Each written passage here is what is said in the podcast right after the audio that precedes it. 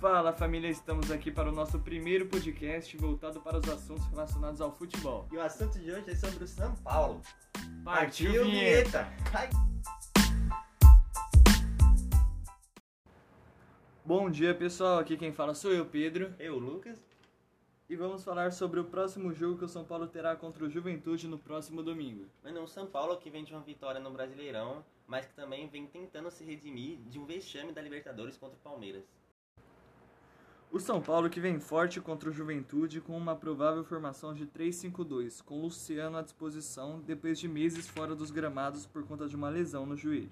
Também terá à disposição Benítez e Rigoni, dois argentinos que estão com moral com o torcedor são paulino pelas suas belas performances em campo. E o jogo será fora de casa, lá em Juventude. Um desafio a mais para o São Paulo, que apesar de não ter a torcida, ainda terá o desgaste da viagem e de ter que jogar em um gramado que não está acostumado. Apesar de todas essas dificuldades, como você acha que vai ser o jogo? Pedro? O São Paulo, apesar de não estar em uma boa fase no Brasileirão, ainda tem um time melhor que o do Juventude e eu acho que ganha com facilidade. Na minha opinião, acho que vai ser 2 a 1 para o São Paulo. E você, Lucão? Pra mim, eu acho que vai ser 2 a 0 o São Paulo.